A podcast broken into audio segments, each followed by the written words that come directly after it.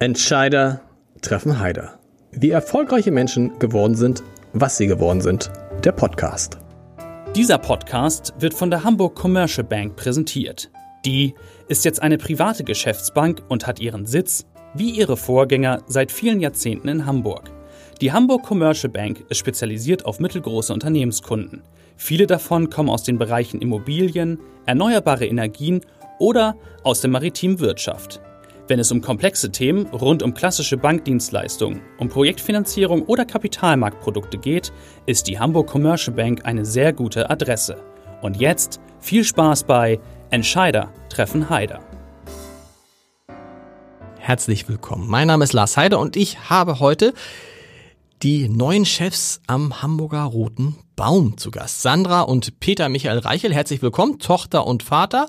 Zwei Österreicher, die Deutschlands traditionsreichstes Tennisturnier übernommen haben. Das werden jetzt sicherlich schöne 45 Minuten mit einem Dialekt, der deutlich schöner ist als mein harter Hamburger Dialekt. Ich habe vorhin schon gesagt, Sie sehen beide jetzt nicht sonderlich übermüdet aus. Das heißt, scheint, Sie scheinen trotzdem noch, Frau Reichel, zum Schlaf zu kommen. Der Schein drückt ein bisschen, aber ich glaube, ich habe so viel Adrenalin in mir, dass mich das total hoch pusht. Ähm, auch die Begeisterung der Tennisfans, vor allem der Hamburger Tennisfans. Äh, ich bin extrem dankbar, dass so viele Tennisfans am Roten Baum kommen, uns auch das Vertrauen geschenkt haben in dem ersten Jahr, das sicher nicht einfach ist. Aber ich glaube, das Wichtigste ist, warum wir, glaube ich, alle so noch fit ausschauen, ist, weil wir nach wie vor Alexander Zverev Dominik Thiem und Fabio Fonini mit einem tollen Starterfeld, ähm, dass wir das präsentieren können, ja, das, das pusht einen und äh, bin einfach extrem happy, dass das erste Jahr so läuft, wie es jetzt läuft. Wir hoffen auch, dass es so ist, wenn dieser Podcast ausgestrahlt wird, denn Alexander Zverev, während wir hier sprechen, bereitet er sich schon vor und spielt dann heute Nachmittag. Wie muss man sich denn bei Ihnen so, ein, so einen Tag und so eine Nacht vorstellen? Wie, wie viele Stunden Schlaf finden Sie im Moment? Ja, eigentlich seit den letzten Wochen und Monaten. Ich kann mich nicht erinnern, dass ich einmal vor Mitternacht äh, im, im, im, Bett war. Ja. Also es sind halt die drei bis fünf Stunden, die ich ähm, schlafe. Aber man weiß das, äh, um ehrlich zu sein, dass man vor, vor so einer Veranstaltung äh, nicht viel schläft. Aber es war natürlich extrem, weil wir nicht gewusst haben, was alles auf uns zukommt. Und auch die Vorbereitung im Vorfeld, es war ja auch davor Beachvolleyball-WM, also auch der, der Übergang vom Beachvolleyball auf unser Turnier, das war extrem viel organisatorische ähm, Arbeit und äh, ja, aber mit einem großartigen Team im Hintergrund. Das sind wir nicht nur alleine, sondern das bestehende Team vom Hamburger Roten Baum und mein Team, Österreich-Deutschland, ein, ein gutes Doppel. Wir verstehen uns gut. Das hat wirklich ganz gut funktioniert und ich muss mich einfach bedanken bei den Leuten, die da wirklich hinter mir stehen und mich äh, ja begleiten. Wir müssen das einmal für die, die sich im Tennis nicht so auskennen, einmal erklären, wie ihre Funktionen sind. Ihr Vater hat noch gar nichts gesagt. Also Sandra Reichel, Turnierdirektorin. Alleinige Chefin der Firma, die Sie, Herr Reichel, 1991 gegründet haben. Ja, einmal vielen Dank für die Einladung. Sehr gern. Heutigen Gespräch, Herr Heider. Ähm, die Firma besteht äh, seit 91. Äh, wir haben, äh, Sandra ist auch Mitgesellschafterin, also sie ist geschäftsführende Gesellschafterin, auch der neuen in Hamburg gegründeten. das wäre schon meine Frage gewesen. Das heißt, Sie sind als Eigentümer, Miteigentümer immer noch dabei. Ja, ja, ja, genau. ja, ja, ja. Ich bin auch, ich bin nicht im operativen Geschehen dabei, aber ich bin mit, mit diversen Aufgaben betraut, speziell also auch im Bereich Vermarktung. Also ich kümmere mich darum, dass wir eben internationale Sponsoren auch finden. Wir haben auch Gäste eingeladen, die kommen auch diese Woche noch. Also wir hoffen sehr, dass wir da ein Stück weiterkommen. Die Firma besteht seit kurzem in Hamburg auch, Matchmaker Sports GmbH am Rotenbaum. Wir haben ja das Büro im Stadion. Mhm. Ne? Und äh, meine Tochter ist Mitgesellschafterin und ist auch Geschäftsführerin und auch Turnierdirektorin und operative Chefin dieser Veranstaltung. Dass Sie operativ nicht mehr so viel machen, äh, kriegt man jetzt nicht direkt mit, wenn man Sie beide so sieht, weil ich habe Sie bisher immer nur zu zweit gesehen. Also ich, äh, es ist nicht so, dass irgendwie Sie mal reinkommen, einen Tag da sind und dann sagen, Sandra, ja, wir Den arbeiten, Rest machst wir du. arbeiten eng zusammen. Es gibt natürlich viele Dinge zu klären. Es waren also die Verhandlungen rund um das Rotenbaum-Projekt, also die Stadionsanierung, dann die Gespräche mit dem Club an der Alster, Gespräche mit der Stadt, mit Senator Grote, äh, die Gespräche mit potenziellen Sponsoren. Äh, die teilen wir uns auf oder machen sie gemeinsam. Das heißt also, mit anderen Worten, Sie arbeiten genauso viel wie Ihre Tochter. Ja, aber andere Dinge. Ne? Ich bin also nicht im Tagesablauf drinnen. Also. Sie war noch der, der immer gesagt hat, Leute, also dieses Jahr erste Premiere mit dem Alexander Zverev, der wird nicht kommen. Ich habe nochmal nachgeguckt, das ist gar nicht, sie haben immer gesagt, macht euch keine, macht euch keine Hoffnung, der wird nicht kommen. Und dann las ich auf einmal, der Herr Reichel sitzt im Auto und fährt nach äh, Monte Carlo und spricht nochmal mit Alexander Zverev und plötzlich war er doch da. Ja, wie, wie, können Sie uns mal erzählen, wie geht sowas? Na, man muss vielleicht das so erklären. Ich habe äh, mein erstes Gespräch mit äh, Alexander war im Mai 18 in Madrid. Okay. Und ähm, es ist wie wenn man eine, eine, eine Stiege hinaufgeht, Treppe für Treppe nimmt. Ähm, er hat in jedem Gespräch einen Satz gesagt und der war ständig in meinem Hinterkopf. Ähm, ich will ja in Hamburg spielen. Also dieser Satz ist ganz fest in meinem Kopf verankert worden, weil bei jedem Gespräch, das ich mit ihm geführt habe, war das ein Thema. Und ein intensiveres Gespräch hatte ich im Oktober dann in Basel beim Turnier mit ihm. Und da hat mich gemerkt, er überlegt, wie man denn auch seinen Start in Hamburg machen kann. Hat er gesprochen von anderen Belegen, von anderen Terminen und so weiter. Also es war so ein, ein, ein, eine Entwicklung. Gleichzeitig war es aber eine strategische Aussage, immer zu sagen, Zverev spielt auf keinen Fall, weil ich wollte nicht falsche Hoffnungen wecken. Ne? Also wir als neue Veranstalter, wenn wir jetzt da Sachen versprechen, die da nicht stattfinden, dann sind wir ja gleich unten durch. Mhm. Ne? Also habe ich immer gleich gesagt bei jeder Frage, nein, nein, Zverev bitte wird nicht kommen, obwohl ich insgeheim immer gehofft habe, doch mich dorthin entwickeln zu können mit ihm. Ne? Und bereits, äh, viele haben geglaubt dann, weil er in Wimbledon erste Runde verloren ist er jetzt äh, in Hamburg. Das ist völlig falsch. Wir haben bereits äh, zwei, drei Wochen vor Wimbledon, also Paris praktisch, äh, gesprochen. Und ich habe dann mit dem Vater öfter telefoniert und es war klar dann, also die Entscheidung geht Richtung Hamburg. Jetzt geht es dann nur darum, wie schaut diese Zusammenarbeit aus. Ne? Und äh, viele glauben, wir, wir haben ihn jetzt dann mit Geld zugeschüttet, was überhaupt nicht der Fall ist. Es war das ist keine, nicht so. Es war keine finanzielle Frage, okay. dass er in Hamburg spielt jetzt. Er kriegt also so eine Spieler wie Zverev kriegen aber schon, das ist bekannt, sie kriegen schon irgendwie eine Art Startgeld. Wir haben einen, einen ganz speziellen Deal mit ihm, okay. der sich ja so über Jahre hinziehen soll. Okay. Das heißt, äh, ich habe ihm angeboten, hier einfach auch Partner zu werden dieser Veranstaltung in seiner Heimat, ne, dass er also hier wirklich mitarbeitet. Das heißt, er hat also auch gesagt, äh, ich gehe mit dir zu Sponsoren, ich gehe mit dir zu der Politik, ich gehe mit dir zu Medien. Also er ist, eine Art, er ist eine Art Berater, hat jetzt, er hat jetzt keine Anteile an Ihrer Firma. Er das hat nicht? keine Anteile der Firma, aber auch das ist in der Zukunft nicht ausgeschlossen, okay. würde ich sagen, dass wir ihn komplett einbinden. Ich habe ihm auch gesagt, ja, irgendwann in 15 Jahren musst du ja überlegen, was machst du nach deiner großen Karriere. Nicht? Vielleicht ist dann eine, eine Partnerschaft gemeinsam mhm. das Turnier zu machen in Hamburg aktuell. Mhm. Wer weiß. Nicht? Er hat immer betont, ich möchte ja nach Hamburg zurück, ich möchte in Hamburg leben, das ist meine Heimat. Nicht? Das heißt, man kann auch hoffen, dass er die nächsten Jahre er wird vielleicht nicht jedes Jahr spielen können. Mhm. Zum Beispiel gibt es nächstes Jahr das große Problem mit der Olympiade in Tokio. Ne? Stimmt.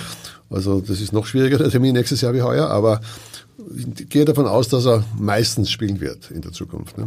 Das also mit anderen Worten, der, der, Ihr Trick und der Trick von allen ist dann immer tatsächlich ähm, diese Kontakte, diese persönlichen Kontakte mit den Spielern zu pflegen. Und da reicht halt nicht einmal anfragen. Genau. Und Sie sind auch beide so, wie ich Sie so kenne, so vom Gefühl sind Sie welche, die äh, ja, so ein erstes Nein nimmt man hin, aber bleiben dran. Überlegt, wie man das Nein biegen kann. wenn man so als, als Hamburger, denkt man sich natürlich, Frau Reich, als Hamburger denkt man sich natürlich, wenn da es darum geht, dass eine Firma den roten Baum übernimmt, das traditionsreiche Tennisturnier, dann muss es ja ein riesiger, großer Konzern sein, der dahinter steckt. Eine Firma mit tausenden Mitarbeitern. Äh, das ist nicht ganz so. Wir sind ein kleines Familienunternehmen und wie schon gesagt, äh, mein Vater hat die Firma 1989 gegründet. Äh, warum? Weil ich selber Tennis gespielt habe, selber auf der Tour. Ähm, ja, her herumgegondelt bin. Und dann hat mein Vater irgendwann einmal gesagt, okay, wieso machen wir nicht selber ein Turnier, dann muss ich vielleicht nicht nach Südamerika fliegen, sondern wir machen ja. einfach zu Hause ein, ein, ein Turnier. Und so hat das Ganze irgendwie begonnen. Und wir leben diesen Sport oder wir lieben diesen Sport. Und das ist einfach unser Leben. Und mein Vater ist extrem viel unterwegs, der hat auch den Kontakt zu den Spielern, zu den Managern, das ist auch eine, eine tolle Arbeitsaufteilung und ähm, ja, das ist sicher sein Verdienst, dass er Sascha Zverev äh, wieder nach Hause geho ge geholt hat. Ähm, das glaube ich, ja, das war ein, ein großer Erfolg und auch ein großes Geschenk für das Turnier und da sind wir wirklich sehr, sehr happy. Aber zurückzukommen ja. auf die Frage, ja, ähm, es, man muss nicht immer groß, es zählt nicht die Quantität, sondern es zählt die Qualität, ähm, wie wir sind, glaube ich, einfach mit dem Sport aufgewachsen, vor allem ich. Ich bin mit Tennis aufgewachsen und ich habe ein Team hinter mir, die auch diese Leidenschaft für den Sport haben. Und für uns war immer klar, dass nach den Grand Slam Turnieren der Roten Baum in Europa einfach noch so eine Zugkraft hat mhm. und so einen Namen. Eines der ältesten Turniere der Welt und das älteste in Deutschland, das muss man wieder nach vorbringen und da, da ziehen einfach alle an einem Strang und auch das Commitment der Stadt, des Deutschen Tennisbund, Club an der Alster. Wir müssen einfach alle an einem Strang ziehen und auch ein ein, großes Dankeschön noch einmal an Alexander Otto, weil die Stadionsanierung war natürlich sehr, sehr wichtig, dass das Turnier auch wirklich langfristig auch eine, eine Perspektive hat, weil die Infrastruktur äh, für so eine Veranstaltung, es ist ein ETP 500, das in über 169 Ländern im TV präsent ist, das muss einfach passen und das ist irgendwie, ja, Trotzdem war es, es war jetzt keine, doch, es war auch ein bisschen eine Überraschung, dass sie den Zuschlag bekommen haben. Früher ist es von Michael Stich gemacht worden. Ich habe mich jetzt nochmal umgehört, äh, bei denen, die das zu entscheiden hatten. Und die haben gesagt, man hat es den Reichel, Reichels am stärksten angemerkt, dass sie dieses Turnier unbedingt haben wollten. War das aus Ihrer Sicht auch der Grund dafür, dass Sie den Zuschlag bekommen haben? Ich glaube, dass es, ich glaube, dass es ein, eine, ein Mix ist aus mehreren Faktoren. Ähm, bei uns hat man vielleicht gemerkt, dass wir wirklich, dass für uns die Sache, also das Turnier genau. an erster Stelle steht. Es geht nicht um einzelne Personen oder Namen, wer wer ist oder wer was war, sondern es geht eigentlich, glaube ich, ja, um die Sache, um das um das Turnier und nicht wer rundherum irgendeine Funktion hat. Und ich glaube, auch alle einzubinden, den, den Deutschen Tennisbund mehr im Boot zu haben und auch mehr zu integrieren, auch, auch die Stadt, auch den Gruppen der Alster, das ist einfach, da müssen einfach mehrere ähm, an einem Strang ziehen und da gibt es jetzt nicht nur einen, eine Person und ich glaube, das und auch unser Konzept, was wir gehabt haben rund um das Turnier, dass wir sehr viel für den Nachwuchs, für die Jugend, äh, wir wollen einfach alle einbinden. Wir sind da, wir wissen, das Turnier kann nur funktionieren, wenn wenn wir alle zusammenhelfen. Und alle waren ganz, äh, alle waren ganz ähm, aufgeregt, wie würde das denn losgehen? Also aufgeregt, falsch, aber neugierig, wie würde es denn losgehen? Sie haben es gestartet, auch das ungewöhnlich mit einem Konzert. Max Giesinger ist aufgetreten, die Hamburger Goldkirchen, 5000 Leute haben sich das angeguckt. Ähm, da ist mir aufgefallen, es gibt offensichtlich eine Reihe von Personen, die man gar nicht so drauf hat, die sich für Tennis interessieren. Max Giesinger sagte, er spielt Tennis. Johannes Strate von Revolverheld, äh, auch eine sehr, sehr bekannte deutsche Musikgruppe, spielt Tennis. Was können solche Personen für das Turnier bedeuten? Stichwort Image-Transfer, Stichwort jünger werden. Also ich glaube, das war immer unser Ziel, neben dem Tennissport schon auch rundherum etwas aufzubauen, eben Brücken zu bauen mhm. oder, oder einen Bogen zu spannen zur Musik. Ganz, ganz wichtig, weil wir glauben, dass Hamburg-Rotenbaum soll mehr als ein Tennisturnier sein. Also man soll auch wieder hinge hingehen ähm, und das Ziel wird auch in der Zukunft sein, dass wir jedes Jahr ein Eröffnungskonzert machen wollen und vor allem von Künstlern, die selber gern Tennis spielen, okay. weil das ist ganz eine an, die, die treten auch anders auf Klar. dann. Und dass der Max Giesinger dann noch mit Babsi Schett am Center Court Tennis gespielt hat, das war natürlich, das, das taugt den Leuten, weil das ist jetzt, das kannst du gar nicht so planen, sondern es ergibt sich. Und da haben wir, ja, ich, ich glaube, da wird in Zukunft, da werden noch einige große Musiker auftreten, weil der Tennissport einfach eine Weltsportart ist. Neben Fußball ist Tennis die globale Weltsportart und es gibt viele Tennisfans und je mehr Prominente auch am, am Hamburger Roten Baum aufschlagen oder, oder auch kommen, desto besser ist es natürlich auch für das Image und das ist sicher auch das Ziel. Wir haben eben gerade gesprochen, kleine Familienfirma, Herr Reichel. Wie groß ist dann das Risiko, so ein großes Turnier, glaube ich, das größte Turnier in ihrem Portfolio wie den Roten Baum zu veranstalten. Ja, also das, also das, das, das wirtschaftliche das, Risiko. Das wirtschaftliche Risiko ist äh, schon beträchtlich, nicht? aber aufgrund des ganzen Netzwerkes, das wir gebaut haben, äh, glaube ich schon, dass es überschaubar ist. Nicht? Äh, wir sehen es natürlich schon als Investition im ersten Jahr. Nicht? Also auch ein kleines Unternehmen muss ja mhm. investieren, nicht nur große. Und ähm, ja, wir haben vielleicht äh, fix beschäftigt äh, zehn Mitarbeiter in, in, der, in der Stammfirma. Nicht? Aber bei einer Veranstaltung geht das hinauf auf zwei bis 300 nicht? kurzfristige Mitarbeiter in verschiedensten Bereichen. Nicht? Und ähm, wir, wir überblicken das Ganze nicht sehr wohl. Nicht? Und, und natürlich müssen wir äh, in der Vermarktung uns äh, verbessern. Äh, also die, die, die Basis ist gelegt, würde ich sagen. Alle haben gesehen, das Turnier ist sozusagen am Weg nach oben und äh, man muss also jetzt schauen, wie man auch die internationale Sponsoren hereinbringt. Die Besuche diese Woche werden hoffentlich dazu beitragen. Ne? Und ähm, ja, je mehr Budget vorhanden ist, desto mehr kann man investieren und umso besser wird die Veranstaltung letztlich sein. Ne? Wie sieht denn das Geschäftsmodell Tennisturnier eigentlich aus? Also Sie zahlen als, als Veranstalter an den Deutschen Tennisbund Geld dafür, dass Sie dieses Turnier veranstalten können. Sie kriegen umgekehrt von der ATP, der äh, weltweiten äh, Verein, äh, Spielervereinigung, Geld dafür äh, aus, aus deren Verträgen.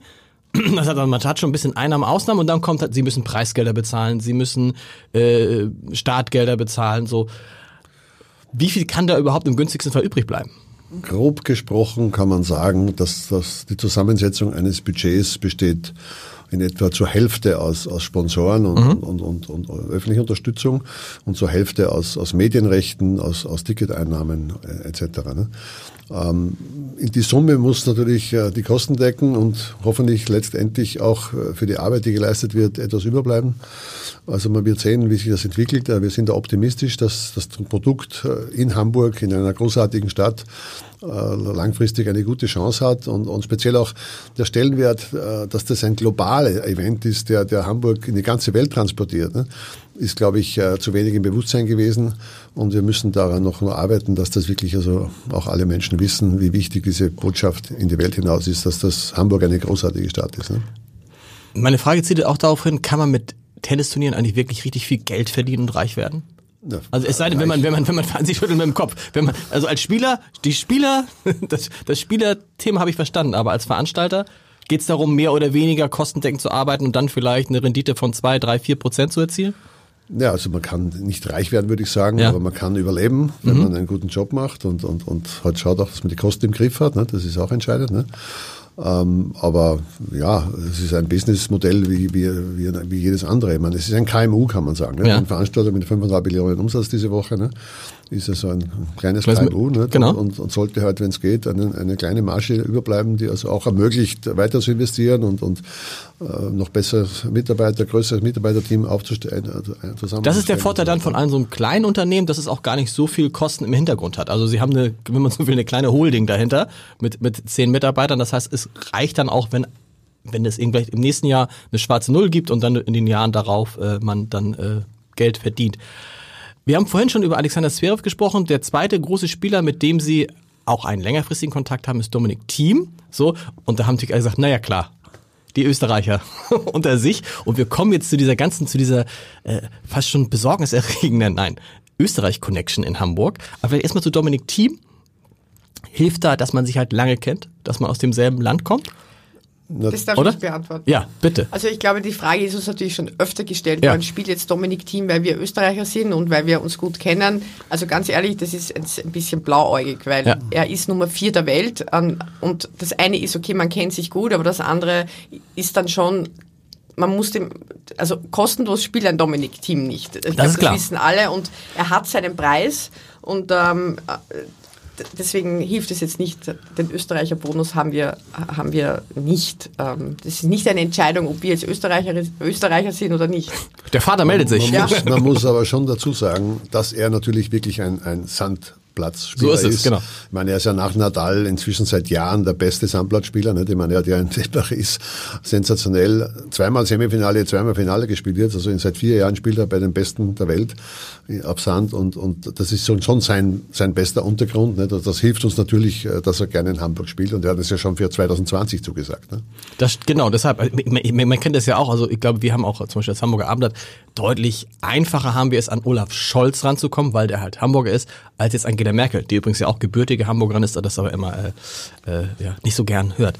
Interessant ist, dass aber viele Österreicher in Hamburg auf einmal aktiv sind. Also sie, die Beachvolleyball-WM vorher, war, ist auch von einem Österreicher veranstaltet worden.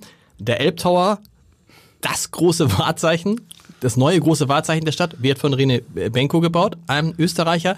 Der Lanzerhof mit Christian Harisch, den Sie auch gut können, ein Österreicher kommt in die Hafen City. Äh, also irgendwie gibt es ein großes Interesse der, der Österreicher, was ja die Hamburger sehr freut, an Hamburg. Gibt es da, irgendwie, gibt's da irgendwie eine gemeinsame, eine gemeinsame Erklärung? Da möchte ich noch einen wichtigen ne? Österreicher ne? dazu sagen, den Chef der Elbphilharmonie, Herr Liebensatz. Ja, stimmt. Wir sind eigentlich von Österreichern umzingelt. Äh, äh, könnte das nicht auch helfen, auch Ihnen helfen zu sagen, dass man sagt, Mensch, Rene Benko, du bist doch sowieso da. Was ist mit Sponsoring am Roten Baum? Harisch, Lanzerhof, großes Unternehmen. Passt auch irgendwie. Ich glaube, die sind auch schon am Roten Baum äh, engagiert. Also, wie kann diese Österreich-Connection, nenne ich sie jetzt mal, ohne dass ich das böse meine, wie kann die Ihnen nutzen? Das kann vielleicht helfen. Mit Christian Harisch habe ich auch bereits zweimal gesprochen über das Thema. Nicht? Er ist ja sogar ein, ein Mitglied im Club an der Alster. Genau. Er lebt ja in Hamburg inzwischen, äh, wenn er, sofern er nicht auf Reisen ist, was er sehr viel Das wusste ich nicht. Okay. Ja, er, ja, lebt, okay. er lebt am Roten Baum. Okay. Und ähm, ähm, René Benko haben wir auch versucht, in Kontakt zu treten schon. Da haben wir nicht die Österreich-Connection noch so direkt, also über Umwege haben wir schon versucht. Wir hoffen, diese Gespräche äh, irgendwann zustande zu bringen. Aber Immobilieninvestoren sind normalerweise nicht die großen Sportsponsoren. Ne? Das ist natürlich schon ein Thema, dass man hier eine, eine Plattform auch hätte, wo man sich sozusagen mit seinen Partnern gut treffen kann und vielleicht die Botschaft in die Welt hinausbringt zu dem Thema. Ne? Ein großartiges Projekt der Elbtower. Ne? Ähm, sonst äh, ist, glaube ich, generell Österreich in Hamburg gut angesehen, weil alle fahren nach Österreich Skifahren, was ich so merke. So ist es, ne? genau. Also es ist angeblich. Meine, Hamburg, ist, Hamburg, ist, die, Hamburg ist das Bundesland, das das, das, äh, das Skiferien hat. Also alle anderen haben ja keine Skiferien. Und die Hamburger, sie müssten mal, wenn sie im März mal hier sind, werden sie es auch merken, da sind kaum Hamburger hier, die sind tatsächlich alle, äh, vor allen Dingen, glaube ich, in Österreich, ein paar noch in der Schweiz und fahren da, ähm, fahren da Ski. Das eine sind die reichen Österreicher oder die österreichischen Kaufleute, die potenzielle Sponsoren sind. Wie erleben Sie die Hamburger Kaufleute und die Hamburger Unternehmen im Zusammenhang mit dem Roten Baum? Ich würde sagen, man beobachtet uns derzeit. Ähm, man ist ja nicht so voreilig und, und, und, investiert äh, sozusagen ins Blaue. Nicht? Mhm. Man schaut sich das jetzt mal an. Nicht? Und äh, wir merken in den Gesprächen, auch in den letzten Tagen bei den Gästen, die das Turnier besuchen, dass hier schon also jetzt Termine für ein Gespräch angeboten werden im Herbst und so. Also äh, es bewegt sich langsam das Ganze. Nicht? Also, weil bisher gab es ja leider sehr wenige Sponsoren aus dem Hamburger äh, Industrie- oder Handelsbereich. Es sind auch ein paar ganz große dabei. Also Edeka ist dabei, ECE ist dabei, also ja. Alexander, ich glaube, ne? das, genau das ist wichtig. Hamburger Unternehmen, die das Turnier, also diese breite Basis soll über Hamburger Unternehmen passieren. Natürlich mhm. ist es auch super, den einen oder anderen internationalen Sponsor zu haben, weil wir einfach so eine unglaubliche Reichweite haben. Aber um dieses Turnier noch wieder so aufzustellen und so weiterzuentwickeln, da brauchen wir die Hamburger, wirklich. Äh, und ich merke schon, am Anfang ein bisschen zugeknöpft. Sie sagen zwar alle, ja, das ist ganz wichtig, der Roten Baum, das Turnier, und das ist eh schon seit 113, das ist jetzt die 113. Auflage, also das ist sowieso da, aber es kann auch nicht sein, dass immer nur einer oder zwei im Sport ähm, Sportsponsoring machen mhm. oder in den, in den Sport investieren. Ich meine, da muss ich immer wieder Alexander Otto erwähnen, der einfach äh, großartig ist. Und Selber großes, auch begeisterter Tennisspieler. Großes Geschenk auch für genau. die Stadt, aber es müssen, es kann nicht nur immer an einen oder an zwei Personen oder an drei Unternehmen liegen, dass das Sport hier in Hamburg äh, funktioniert. Also ich glaube, da dieses Bewusstsein wieder zu schaffen, das ist, glaube ich, ganz, ganz wichtig und ich glaube, da sind wir auf einem guten Weg. Und äh, wie mein Vater zuerst schon gesagt hat, die Wertigkeit des Turniers ist den Hamburgern, glaube ich, weltweit nicht so bewusst. Also dass, dass es wirklich etwas ist, was in so vielen Ländern ausgestrahlt wird. Es ist ein Leuchtturm, auf den man wirklich stolz sein kann und diese Wertigkeit wieder hervorzuheben, das, glaube ich, ist auch ganz. Ich glaube, es ist so ein Hamburger Problem, dass man es halt hinnimmt. Genau wie Sie sagen, das ist doch immer da gewesen. Natürlich das große Hamburger Turnier, das wird es ja immer geben. So, und dass man sich dann relativ schnell daran gewöhnt. Bei der Elbphilharmonie ist es so ein bisschen auch schon so, äh, so, so gefühlt, die war doch eigentlich immer da. Ne? Die ist doch eigentlich immer ausverkauft so, dass man dann manchmal vielleicht so äh, vergisst, was man für Schätze vor der Haustür hat. Das ist ja vergleichbar mit dem, was vielleicht in Hamburg beim Basketball passiert ist. Die haben ja auch so ein bisschen dieses Prinzip More than Basketball und haben dann aber auch ein bisschen gebraucht, drei, vier, fünf Jahre, bis sie jetzt einen Pool an Hamburger Unternehmern haben, ähm, die die tatsächlich Basketball in Hamburg unterstützen und jetzt ist Basketball wieder in der ersten Liga. Haben Sie so lange Zeit? Wissen Sie, dass Sie sich diese Zeit nehmen müssen, um sozusagen in die Herzen auch der großen Hamburger Unternehmer, Familien und so reinzukommen? Die Zeit. Ähm, fünf Jahre haben Sie erstmal, erstmal einen Vertrag ja, für fünf Jahre, ne? Ja, genau. fünf Jahre. Mm, ganz ehrlich, das ist ein Prozess. Das geht nicht von, von heute auf morgen. Es, es wird uns auch nicht gelingen, ähm, dass wir in fünf Jahren alle überzeugen. Aber ich glaube, das ist ein ja, Step by Step. Wir haben jetzt schon, glaube ich, ein, zwei ähm, tolle Unternehmen gewinnen können, eben vor allem mit Edeka und mit ECE sind mhm. wirklich zwei sehr renommierte Unternehmen in Hamburg. Aber das ist, glaube ich, wir müssen einfach auch noch gute Arbeit leisten und ähm, auch unseren Job machen und dann werden wir schauen, wer uns dann unterstützen wird. Heute ist, also Sie wollen was sagen, Herr Rachel? Ähm, vielleicht ist wichtig zu sagen, äh, unsere Perspektive ist nicht auf fünf Jahre ausgerichtet, sondern wesentlich länger. Wir haben auch in unserer Vereinbarung mit dem DTB vereinbart, dass wir schon im zweiten Jahr dann äh, die Verlängerung besprechen. Oh. Und, und, und Nochmal um fünf Jahre dann? Wie auch immer wie die Verlängerung okay. dann sein wird, das muss man dann besprechen. Ne? Aber man braucht auch eine sehr lange Perspektive, um es vermarkten zu können, weil äh, es, beteiligt sich ja kein Sponsor, der dann nicht weiß, wer ist der Veranstalter in zwei Jahren oder so. Ne? Genau. Also man muss da sehr früh eine langfristige Perspektive haben, damit man das wirklich gut vermarkten kann. Welche Rolle spielen dabei so Personen, der kommt heute wie Boris Becker? Für die Reichweite der Veranstaltung ist das ganz wichtig und Okay. wir haben uns auch wirklich äh, intensiv bemüht, dass er auch hier auftritt, nachdem er ja schon viele Jahre nicht da war. Ähm, ich glaube, dass das schon helfen wird, weil wir doch wieder andere Medien erreichen. Man sieht sofort, dass sich auf einmal melden sich also Gala, Bunte sind auch da. Genau, Ja, und so weiter. ne? Ist das wichtig? Ist das wichtig auch Ja, für... Es ist, die, es ist der, der Stellenwert der Veranstaltung in der, in der deutschen Gesellschaft. Okay. Ich meine, die, die, die, die großen Events, äh, die nicht nur im Sport, sondern auch in anderen Bereichen, werden halt auch von diesen ähm, Magazinen äh, begleitet. Nicht? Und deswegen glaube ich, ist das auch für die Veranstalter wichtig. Und wir freuen uns ja sehr, dass wir schon jetzt, also jeden Tag eigentlich viele prominente Gäste haben aus Kunst, Kultur und, und Wirtschaft. Erzähl mal, wer war noch so dabei, außer denen, von denen wir schon gesprochen haben? Also wir haben gesagt, äh, Alexander Otto war natürlich da, irgendwie äh, äh, äh, Max Giesinger war da natürlich, äh, von Revol die Jungs von Revolverheld waren da. Dann der Marcel Janssen. Marcel Janssen, HSV-Präsident. Um ehrlich zu sein, ich bin jetzt nicht so, so, es waren schon viele Prominente da, auch Schauspieler, aber nachdem ich jetzt nicht so äh, ein Experte bin mit diesen Promis, um ehrlich Ging mir, zu sein. ging mir auch so, bei, der, bei, der, bei dem Eröffnungskonzert, da waren in der ersten Reihe irgendwie gan- Leute, die ganz viel fotografiert wurden und alle waren ganz aufgeregt und ich habe sie gar nicht erkannt. Also das geht, ist mir, irgendwie... geht mir ähnlich. Ähm, Kostja Ullmann war- genau. alle, aber da muss ich, da muss ich mich noch ein bisschen mehr informieren und einarbeiten. Da bin ich ganz ehrlich. Äh, da kann neben mir jemand stehen, der wahrscheinlich total bekannt ist, aber wie gesagt, das ist ein Lernprozess auch für mich. Na, es kommen Schauspieler, es kommen Sänger, es kommen Sportler. Felix Magath kommt zum Beispiel Okay. heute eingeflogen. Ähm, dann haben Marius Müller-Westerhagen äh, kommt am, am Wochenende. So, also wir, wir, wir versuchen das Netzwerk so breit wie möglich aufzustellen. Was du vielleicht vergessen, Sandra, du hast ja in der Kunsthalle die Auslosung gemacht. Genau. Also eine weitere Brücke in der Stadt Genau. zu bauen zur Richtung Kunsthalle. Nicht? Also die haben sich auch selbst auch interessiert. Das war sehr gut, äh, dass wir hier diese Partnerschaften entwickeln können. nicht? Also Elbphilharmonie, hoffentlich ist sie in Zukunft im Sommer nicht geschlossen, wenn wir hier sind. das gibt es aber auch Pläne hier mit dem Termin. Wir haben mit Herrn Lebenshalter darüber gesprochen. Also, also einen, einen Event in der Elbphilharmonie eventuell zu machen, ist auch eine Überlegung, die wir haben. In der Elbphilharmonie Tennis spielen, ein kleines Eröffnungs... Also sie nicken schon, also sowas. Ja, weniger, das macht der- weniger Tennis zu spielen. Auch das war eine Überlegung, auf der Plattform oben die, äh, irgendwas zu machen. ne? Oder im großen Saal, so Aber- klein. Wir So. können nicht alles im ersten Jahr machen. Genau. Wir, Ja, ja. wir haben noch so viele Ideen, die wir umsetzen möchten, aber jetzt ist jetzt einmal, dass wir das Turnier gut über die Bühne bringen, dass man sieht, okay, in welche Richtung wollen wir gehen, eben den Bogen zu spannen zur Musik, zur Kultur, zur Kunst, aber das geht nicht alles. Das ist klar. Die sind da immer so ein bisschen, die Bremserin will ich nicht sagen, aber ich habe es in mehreren Gesprächen, dass sie immer ihren Vater so sagen, jetzt nicht das auch noch ankündigen. Na, weil ich nicht was versprechen will, was wir nicht einhalten können. Also mir Macht er das wir- denn? Macht er das denn? Nein, Nein. Nein, das macht er nicht. Aber ich bin halt vorsichtig, weil ich, ich für mich ist einfach wichtig, dass wir glaubwürdig sind und man, dass, dass man uns vertrauen kann, dass wenn wir was sagen ähm, und da, mein Vater sagt halt, ja, aber wir müssen es ja auch verkaufen, wir müssen es ja auch vermarkten und da haben wir zwei äh, immer wieder eine Diskussion, aber das ist die, das einzige Thema, wo wir uns nicht, ein, man, nicht Wobei er doch ganz sind. vorsichtig war. Also gerade bei Alexander Zverev war er ja so vorsichtig, dass man wirklich das am Ende dann die große Überraschung war, ne? Ja, das stimmt.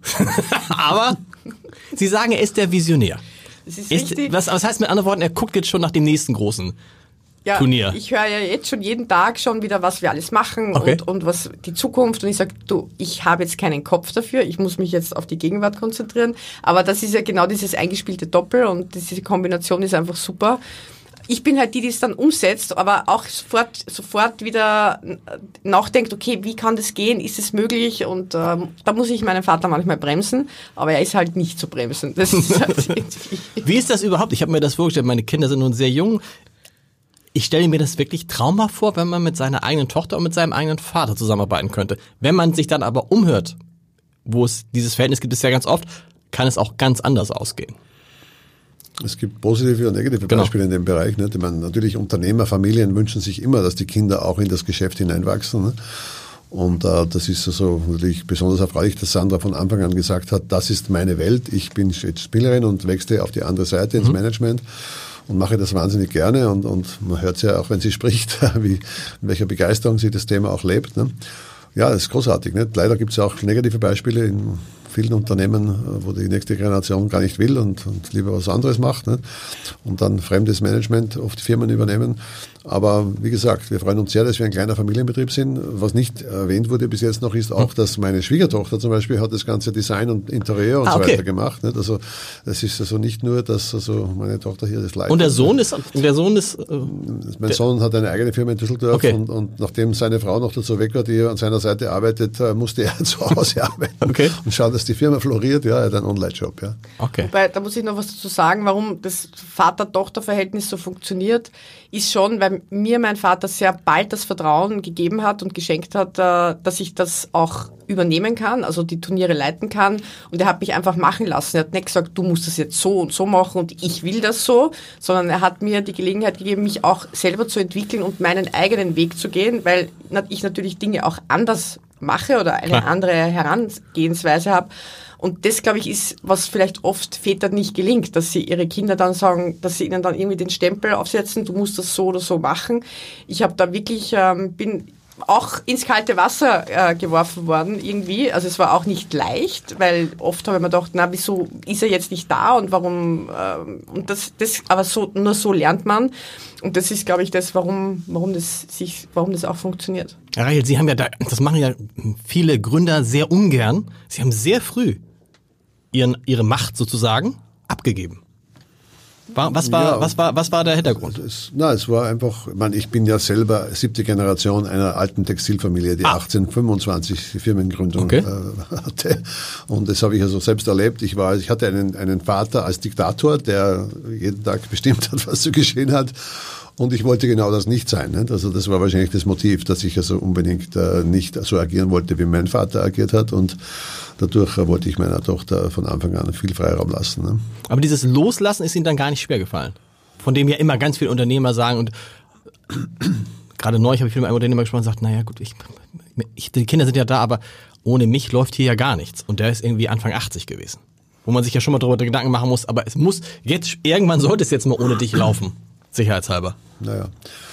Na, es ist sicherlich äh, so, dass ich noch, natürlich durch meine Funktion, ich meine, ich bin ja als Vertreter Europas im, im Damenweltsport mhm. tätig auch, nicht? das heißt, ich bin in meiner Funktion natürlich mit dem, mit dem Tennis stark verbunden und reise ja ständig auch herum in, in dieser Angelegenheit, also ich bin ja in diesem Geschäft sozusagen zu Hause auch und nur ich möchte mich nicht operativ äh, eigentlich äh, unbedingt äh, um diese Veranstaltung auch kümmern, das macht eben meine Tochter ganz alleine und äh, macht es sehr gut und deswegen gibt es auch keinen Handlungsbedarf, dass wir darüber diskutieren. Aber auch ja, bei strittigen Punkten, wenn es strittige Punkte gibt, wer, es gibt ganz wer, selten, es wer ganz, entscheidet? Ganz, selten strittige Punkte und oft ist es so. Die Schwiegertochter eine, dann. Nee. Nein, nein, die Schwiegertochter hat eine Stimme mehr. Nee. Wer entscheidet dann? Die Tochter? Nein, im Zweifelsfalle entscheidet man gemeinsam. Also ist, und wenn die Punkte. Wirklich, äh, jetzt man, die, die, nein, das ist, das ist ein gutes ja. Beispiel. Die Entscheidung am Roten Baum anzubieten ja. und zu übernehmen, äh, darf ich vielleicht äh, in dem Fall sagen, habe ich stark beeinflusst, weil meine Tochter war der Meinung, wir als kleines österreichisches Unternehmen bekommen sowieso den Zuschlag nicht. Ja. Also warum machen wir uns die Arbeit hier in diesen ganzen Angebotsprozess zu gehen? Nicht? Und ich habe gesagt, nein, die hätten uns nicht eingeladen, wenn sie uns nicht auch eine echte Chance geben wollen. Ne? Und äh, da musste ich mich also in dem Fall durchsetzen. Ne? Frau Reichelt, aber Sie, Sie haben, Sie hatten mehrfach schon so den Moment gerade, hatte ich das Gefühl, wo Sie reingehen wollten in diese. Nein, ich wollte deshalb, weil, weil Sie zuerst gesagt haben, das Thema die Macht abgeben. Also ja. das ist ja, mein Vater ist überhaupt kein Machtmensch. Und mir, mir gefällt auch diese, diese, das Thema Macht. Äh, da geht es nicht um Macht, sondern ähm, mein Vater ist eben in seiner Funktion, hat er einfach schon sehr viel ähm, mit Tennis zu tun und er hat eine, eine, eine sehr wichtige Funktion. Und was ich da auch sagen muss, er hat immer das, das Frauentennis und Damentennis gefördert. Mhm. Und äh, er war einer der ersten, der eben in Österreich dieses Damenturnier gemacht hat, wo alle gesagt haben, ja, was macht der jetzt? Also Damentennis interessiert ja keinen Menschen. Und er hat immer also Frauen gefördert und Damentennis gefördert. Und das ist, äh, glaube ich, ähm, ganz, ganz wichtig.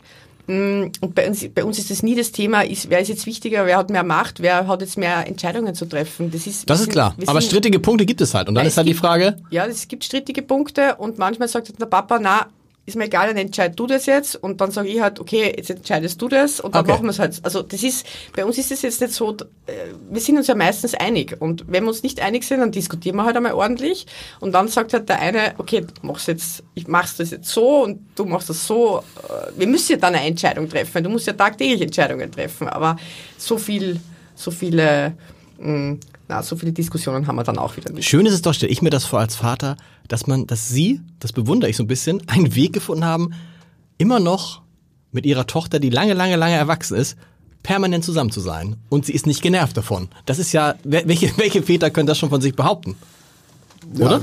Ja, an und für sich haben wir eine, eine sehr, sehr gut zusammenarbeitende Familie, ne? also die ganze Familie. Genau. Wir sind auch froh, wenn wir irgendwann mal im Urlaub oder zusammen sein können, alle. Ne? Welcher Aber Urlaub, bitte? Weihnachten. Urlaub, Urlaub, unter Urlaub verstehen wir ein verlängertes Wochenende, einmal im Jahr. Ja.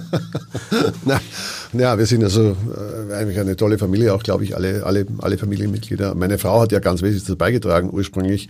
Leider ist sie eine gesundheitlich äh, nicht mehr in der Lage, mhm. jetzt so mitzuarbeiten wie früher, aber sie war also immer die, die Dame, die also auch äh, speziell die Gäste gut betreut und äh, auch viel dazu beigetragen mhm. hat, dass wir gute Verbindungen zu unseren Sponsoren aufgebaut haben. Sehr ja. gut. Genau, also meine Mutter hat wirklich sehr viel dazu beigetragen, weil natürlich in den Anfängen, wo der, wo der, wo, wo der Papa eben diese Firma gegründet hat, wo einfach keiner daran geglaubt hat, war sie da auch ganz, ganz federführend und hat wirklich mitgearbeitet. Und das ist ganz, ganz wichtig. Sie haben gerade die Damen schon angesprochen. Die Idee, dass Hamburg wieder ein Herren- und Damenturnier wird, was es ja früher sehr erfolgreich war. Steffi Graf hat hier gespielt und so äh, und gewonnen. Ähm, die bleibt bestehen. Ja, die, die, die Idee gibt es, die, den Wunsch gibt es auch. Ne? Man muss natürlich jetzt schauen, wie ist es möglich, es zu integrieren. Ne? Genau. Und ähm, ja, also die ATP-Spielervereinigung hat leider äh, zunehmend äh, den Wunsch geäußert, nicht zu viele Damen-Turniere zu integrieren. Die haben, die haben, Angst, dass dann Geld von ihnen weggeht zu den Damen, ja. was ein Irrtum ist, weil die Damen eine völlig eigene Vermarktungspool haben. Ne? Und äh, ja, wir, wir arbeiten daran, aber ich kann es noch nicht äh, definitiv zusagen, wann und wie es stattfindet. Ne? Kommen wir zum Ende nochmal zu einem, zu einem Phänomen, vielleicht für, für Sie auch größten Überraschung. Was war es für Sie? Ich, ich, ich ahne vielleicht, was ist, was war für Sie die größte Überraschung bisher in dieser Woche? Die, die Stimmung, also es ist großartig. Also das, ist, Wetter, ist, das, das Wetter, das, das, das ich meine, ich meine, Sie müssen, also ich meine, ja. rein, Hamburg, also Sie kann auch mal, ich will nicht sagen, dass es mal schneien kann um diese Zeit, aber ich kann mich, also schwierig, ich kann mich gar nicht an so ein Turnier erinnern, gab es bestimmt schon mal, aber wo so lange so gutes Wetter war. Bis zum Finale müssen, werden sie wahrscheinlich nicht einmal Regen haben. Also meine größte Überraschung, äh, dass am ersten Tag, Samstag, Qualifikation, wir über 6000 Leute auf ja. der Anlage hatten. Das war für mich so, da ist schon ein, bin ich dann, irgendwie habe ich mir gedacht, das gibt's jetzt nicht. Das war so schön zu sehen, dass am ersten Tag so viele Leute kommen, habe ich, hab ich irgendwie. Und da war gewusst, das Wetter noch gar nicht so gut. Da war es nicht so gut. Genau. Das war für mich eigentlich wirklich die größte Überraschung. Okay. Zusch Zuschauer, Zuspruch? Besser als erwartet bisher?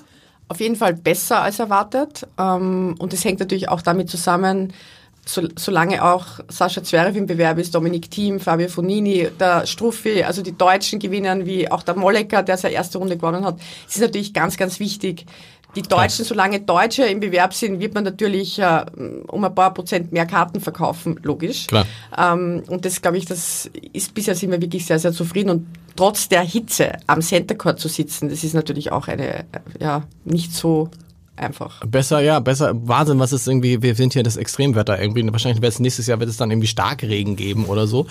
Wie schafft man es denn, sich von diesem Phänomen, der, der, das ja im Tennis besonders ist, unabhängiger zu machen, dass man eben, wenn die Topspieler, wie es ja auch manchmal passieren kann, in den ersten Runden ausscheiden, dass dann trotzdem noch Leute kommen. Was, was muss man da tun? Ich glaube, man muss rund um den Event einfach den Event wieder so attraktiv machen. Was macht man für Entertainment-Programm rundherum? Was bietet man den Besuchern noch an? Also die Marke des Turniers muss mhm. wieder einfach so aufgeladen werden. Und dann ist es egal, ob die Nummer eins, Nummer zwei oder Nummer vier gewinnt. Das ist, glaube ich, das große Ziel. Natürlich, man darf, das, man darf jetzt auch nicht blauäugig sein, weil die Medien berichten natürlich umso mehr, je mehr Topspieler du noch im Start, am Start hast. Aber was ich schon gemerkt habe, dass das Hamburger Publikum kommt auch, wenn jetzt einmal nicht der Topspieler kommt. Das hat man ja schon auch in den letzten Sie wollen halt Jahren. halt Tennis gehen. Sie wollen halt wirklich gutes Tennis sehen. Da, das, das staubt man ja immer. Man denkt ja immer in Hamburg irgendwie Handball ist groß und Hockey ist groß und mal Basketball. Nein, nach Fußball ist der zweitgrößte Fachverband, wenn man mal den großen Bereich Turnen und Freizeit rausnimmt, Tennis. Mit allein, glaube ich, 30.000 Spielern in Hamburg, oder? Es ja. gibt wunderschöne Tennisclubs in Hamburg, Tennis- ja. und Hockeyclubs. Viele sind ja, haben ja beide Sportarten, ne? mit, mit tausenden Mitgliedern. Ne? Also das ist eine, eine tolle Infrastruktur für diesen Sport gegeben hier, ne? mit, mit, mit tollen Anlagen und schönen alten Clubs und neuen Clubs. Und das ist wirklich also eine gute Basis für diesen Sport vorhanden. Ne? Ich danke, die Turnierdirektorin muss los. Ja. Das Turnier, ich finde, ich finde, ich finde es, ich finde es großartig, dass Sie überhaupt mitten im Turnier hierher gekommen sind. Ich danke und wünsche weiterhin viel Erfolg. Vielen Dank für den Besuch. Danke. Wir danken auch.